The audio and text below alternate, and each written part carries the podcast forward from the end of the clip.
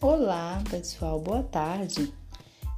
Hoje eu vou falar sobre a educação híbrida, ou seja, a utilização combinada entre o aprendizado online e o presencial.